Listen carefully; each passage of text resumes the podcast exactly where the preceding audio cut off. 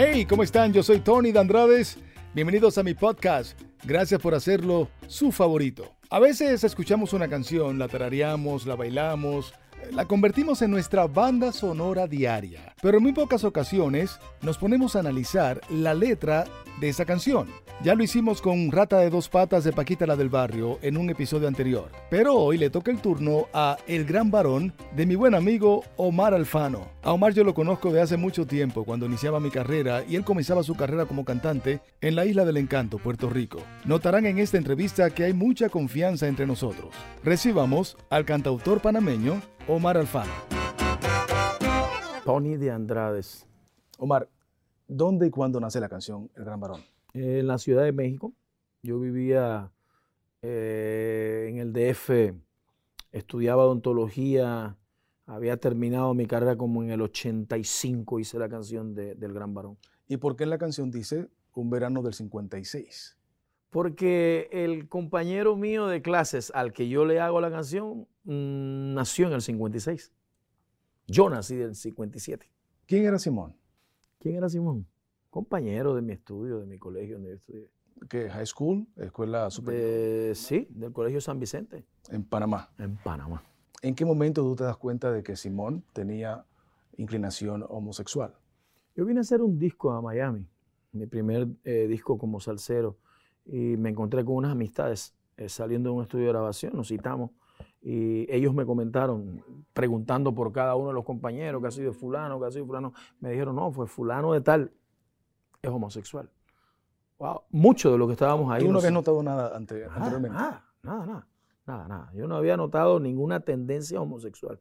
Eh, Yo creo, Tony, que para, para él era muy difícil eh, salir del closet, como se le dice ahora mismo, ¿no? Porque nosotros, los compañeros estudiantes, la misma sociedad de aquel entonces, era la hoguera para el que tuviese una tendencia homosexual en ese entonces. ¿Tú le conociste novia a Simón? Claro que le conocí novia a Simón. Le conocí varias amigas, novias. Nosotros íbamos de parranda de amigos y todo. Y estaba siempre en el lote de amigos, como decimos nosotros. ¿Se llama Simón o le cambiaste el nombre? No, yo le puse el nombre, el nombre esto, ficticio de Simón. Lo que pasa es que todavía sigue hiriendo muchas susceptibilidades. ¿Cuál es el nombre real de Simón? El nombre real, Luis. ¿Estás seguro? Sí, señor. ¿Y su apellido? No te lo voy a decir. ¿Por qué? ¿Por qué no? No te lo puedo decir ese nombre. Pero ya ha pasado mucho tiempo, Omar. Nombre, no. Lo que pasa es que es una... Él sabe que es No, Simón la ya musa murió. de esa canción. Simón ya murió. ¿Su padre sabe que su hijo es la musa de esa canción? Yo creo que no. Es quizás lo, dedicado, lo delicado del asunto. ¿Cuánto de la canción es real? ¿Cuánto es verídico? ¿Cuánto de ficción tiene la canción? Con, con mucha tristeza te digo de que mucho de la canción es verídico. Lo único que cambiamos fueron los nombres, eh, cambiamos ciertas situaciones, pero casi todo lo de la canción es verídico. Él se fue al extranjero. Cuando estaba en el extranjero, estaba viviendo con panameños allá y en el momento que también quería eh, asomarse de ese closet, lo reprimían el bullying y la cuestión. Entonces pide trasladarse hacia California por cuestiones de conflictos del, del- del país donde él primero fue a estudiar. Cuando llega a California, a San Francisco, se da cuenta de que ahí la comunidad gay y, y- y- era como, como que ¿Aceptado? aceptado. Ahí no, no era una cuestión que no era aceptado. Entonces yo lo que sí le inventé fue que un día fue el papá a visitarlo sin avisar, vaya qué error y eso. Pero hasta me contaron que usaba falda, usaba cartera, usaba todo. Lápiz labial. Lápiz labial y el carterón que dice la canción, ¿no? Y hay una parte de la canción que yo se lo puse al final, porque sentía que había como, como que la canción no estaba completa. Y es la parte esta que dice, en la sala de un hospital, de una extraña enfermedad, murió Simón. Y la extraña enfermedad que Simón estaba, eh, había adquirido era el SIDA. Tony, no se sabía esa palabra todavía. VIH, no se conocía. No, se conocía el SIDA. O sea, es más, estaba la comunidad homosexual muriendo, pero por miles. No se sabía miles, por qué. Y no sabían por qué. Si tú recuerdas, hasta en el boxeo se llegaron a implementar reglas cuando las cortaduras, Maggie Johnson se le, se le reprimió del NBA porque él había dicho que era homosexual. O sea, e, era una cuestión muy fuerte. Entonces yo apliqué lo de la extraña enfermedad porque yo como estudiante de odontología, nosotros veíamos muchas patologías referentes a, enfermedades, pero eran extrañas también. ¿Nunca pensaste que la canción pudiera crear un estereotipo del gay? No, Tony, yo le estaba haciendo un homenaje a un amigo. Yo no pensé nunca nada de esa canción. Te digo la verdad, yo, yo con la canción de Simón eh, es una bandera que llevo con mucho respeto, con mucho cariño hacia la comunidad eh, homosexual, ¿no? Eh, donde nunca he tratado de ofender a nadie. Yo, yo quise contar una anécdota que al final, cuando la extraña enfermedad cae sobre él, se estaba cumpliendo como algo profético de mi canción. Porque cuando yo le hice la canción, él estaba vivito y coleando y sin enfermedad. ¿Cuál fue tu última conversación con Simón? Oh, no me acuerdo. No me acuerdo. No me acuerdo. Eso fue de la época del colegio, imagínate. Cada quien eh, cogió su rumbo. Yo, yo fui a estudiar a México y los distintos amigos se fueron al extranjero a estudiar y yo nunca más lo vi. ¿Qué estudió él? ¿De qué se graduó? Eh, no sé. No sé. No sé de qué se graduó. Yo no sé de qué se... Es más, te podría decir algo. No sé si se graduó. ¿Cómo tú crees que reaccionaría? ¿Su padre vive aún? No sé tampoco. Yo perdí la, la pista de ellos hace mucho tiempo, hace mucho tiempo. Ok, supongamos que su padre vive. ¿Cómo tú crees que reaccionaría si se entera de que esta canción fue inspirada en su hijo? Eh, ojalá, si se enterase, eh, sepa que, que, es una canción que yo hice con mucho cariño. Pero sí me cuentan de que cuando supo que, tenía un hijo eh, eh, homosexual, el, hombre le dio muy duro y que dice que le cayeron muchos años encima. Y que aquel hombre, eh, que la canción lo dice, que crió a su hijo y a sus hijos así fuerte y, tú sabes, fuertote, como que le cayó el, el, bullying a él mismo, ¿no? Y que le dio muy fuerte, le dio fuerte a él y a toda su familia por, lo que te repito, que eran, eran momentos muy, muy crueles. Y lo siguen siendo momentos muy crueles. Sí, sí, lo siguen siendo. No son los momentos, ni nunca lo han sido, de discriminar a nadie. Yo siento que cada quien tiene su preferencia de colores, de sexualidad, eh, hasta para escoger una pareja. Hay quienes le gustan las personas de color, los chinos, los, asiáticos, de cualquier lugar. Fíjate, hay, hay una anécdota que, que, fue muy, muy, muy, que se quedó mucho en mi corazón. Eh, el gran varón cuando cogió preponderancia a la canción, le, trataron de hacer una obra de teatro en Puerto Rico y no se pudo dar. Porque la parada del bus, la parada de la guagua, días antes, creo que una semana antes, la agarraron a tiro. Cuando la, la canción salió. O sea, que, que, que una persona homofóbicamente vaya a atacar a una comunidad que está en una discoteca, esto no, tampoco, tampoco es de extrañarse mucho. O sea, yo siento que llega el momento en que tú tienes que, entender una cosa bien clara. Eh, y no digo tú, sino debemos entender algo muy claro.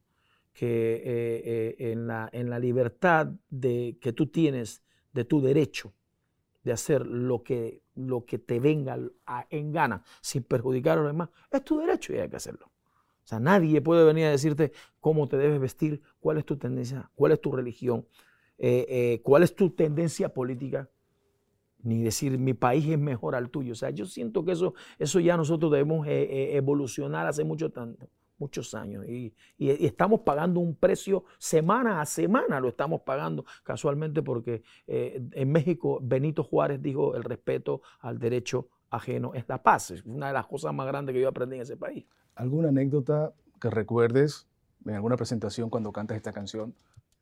Sí, sí, eh, mira, la canción del Gran Varón, cuando yo doy mis conciertos, es una canción que tiene aquí de cañón.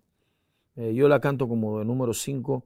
Eh, cuando estoy con guitarra, la canto con guitarra. Cuando tengo una banda, la canto con la banda. Siempre tiene una interpretación para mí con mucho cariño. La gente la baila, pero hay una, hay una anécdota que, que yo tengo que la gran mayoría reacciona eufóricamente con esta canción. Eufóricamente. Y yo siento que es que porque mucha gente se siente reprimida todavía por, por la situación de, del ataque homofóbico tan cruel que, que en ciertos países todavía eh, eh, sufre eh, la comunidad lésbica, gay, lo que tú quieras, ¿no?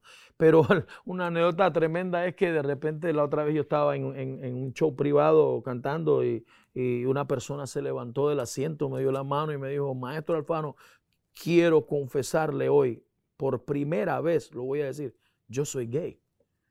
Y me atrevo a decírselo a usted porque su canción me ha motivado a salir hoy del closet. Yo me quedé, wow, qué chévere, brother. Pues felicidades. Punto. ¿Tú qué piensas? ¿Un gay nace o una persona se mete a gay? No sé.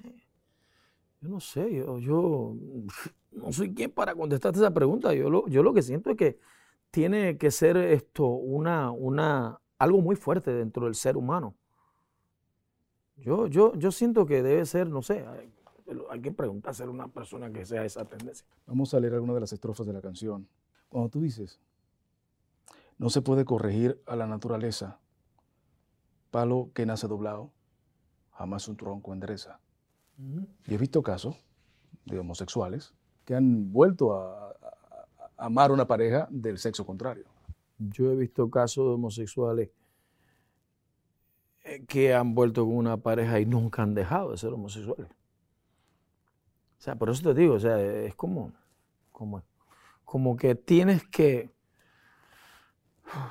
¿Cómo explicarte esto? Eh, eh, eh, Es una cuestión tan difícil que una persona que no sea homosexual te lo diga. Tiene que venir una persona que tenga ese sentimiento. A lo mejor mm, yo una vez le pregunté a alguien, oye, pero, pero tú, eras- tú eres gay ahora o tú eres gay de siempre. Dice, yo todo el tiempo supe desde niño que era homosexual. Eso lo dicen las personas. Hay otras personas que dicen, no, mira, a mí me pasó que un día dije, bueno, esta es mi tendencia. Entonces, eh, yo siento que debe haber como, como personas eh, eh, que saben verdaderamente ese sentimiento. ¿no? Yo simplemente hice una canción sobre un amigo que desgraciadamente murió idéntico a como yo hice la canción en el final. Y eso es una de las cosas que a mí más me duele. Porque a veces hasta me pregunto, wow, esto, espérate, yo metí esa última estrofa para que la canción estuviese redonda y tuviese un final. Y resultó ser que de esa misma manera muere Simón. Entonces me, me dolió mucho. ¿Cómo llega esa canción a las manos de Willy Colón? Eso fue, eso fue para mí una cosa de, no de casualidad, una causalidad, eso para mí fue de Dios.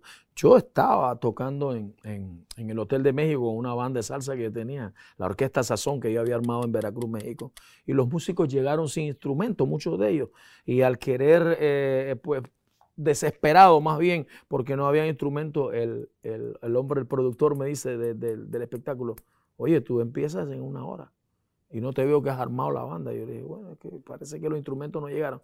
Pues si tú no arrancas a tocar, yo te demando debut y despedida.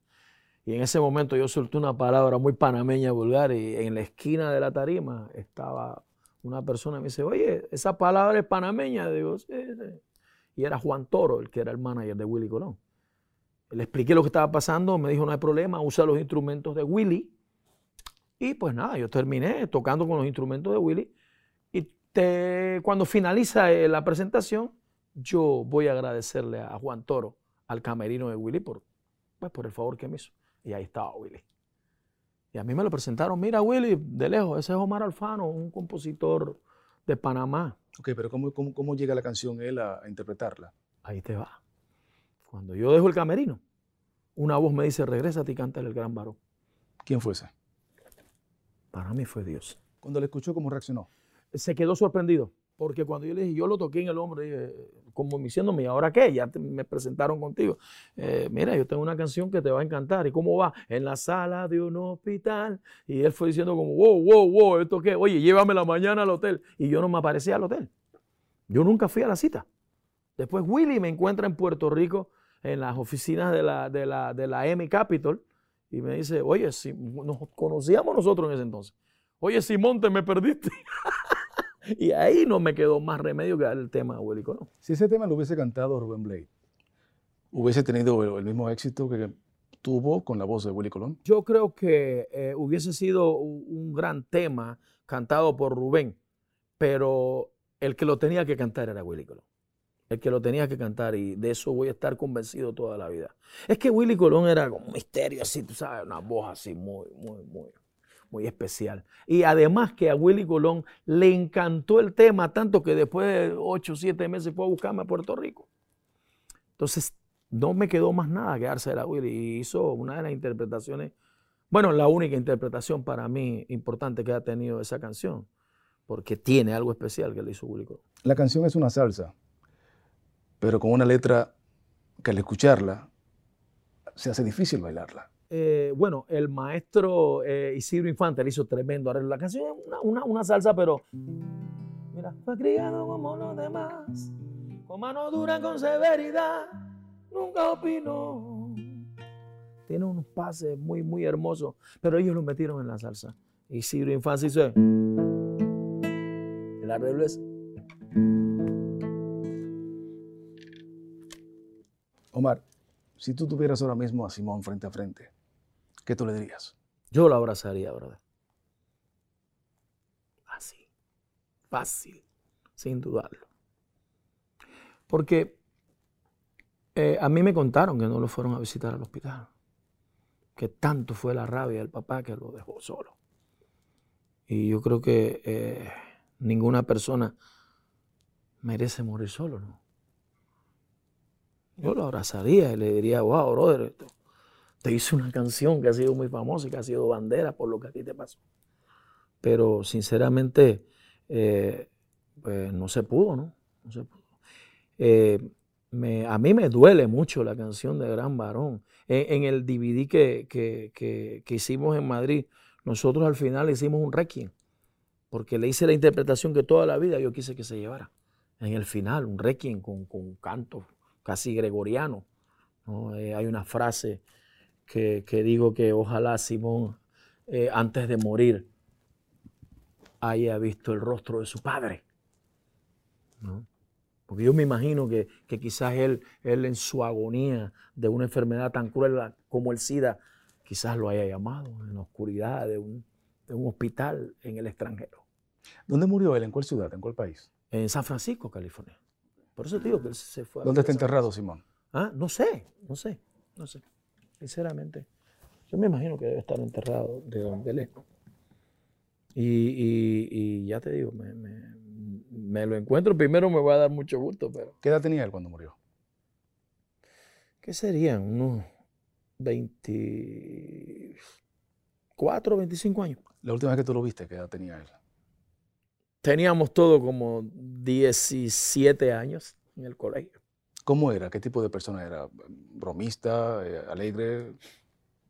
Como todo panameño, como todo dominicano, como todo cubano, colombiano. Ah, no había complejo. Eh, yo, siento que, yo siento que dentro de todo lo, lo, difícil que debe haber sido para su persona tener que aguantar eh, esto, esa, esa tendencia para que para que no le cayeran en pandilla arriba. Eh, eh, personal era, ¿verdad? Ok, se han hecho obras de teatro y una película en México. Claro. Eh, y ahora están haciendo un cortometraje. Yo tuve que empezar a hacer un escrito por Simón, me lo pidieron para, para, para, para el cine americano sobre, sobre Simón y, y mi canción de conciencia. ¿Esa película que se hizo en México, te pidieron autorización para ella? No, no, no pidieron autorización de nada. ¿Tú la viste? Sí. ¿Te gustó? No. ¿Por qué? Pues quizás yo creo que fue muy satirizada. Creo que no, no, no le dieron. A mí me gustaría dirigir la obra del gran varón, porque no es, no es eh, una película, la obra en sí de la historia, porque la historia de, del Simón es la historia de muchísima gente. Quizás llevarlo a Broadway. Claro que sí, pero una película hecha de verdad. Una película hecha con todos los contextos del respeto y a la vez de lo que verdaderamente sufrió. Creo que la versión, la versión que yo vi, porque la vi, la vi de arriba abajo, me sorprendió. Me sorprendió en YouTube, boom, Simón era varón. Y me gusta verla, no, era muy satírica, muy. Ah, no, mucha bacana, no me gustó. Era el cantautor panameño Omar Alfano contando la historia de su canción El Gran Varón. Nos escuchamos en un próximo episodio. ¡Qué bien!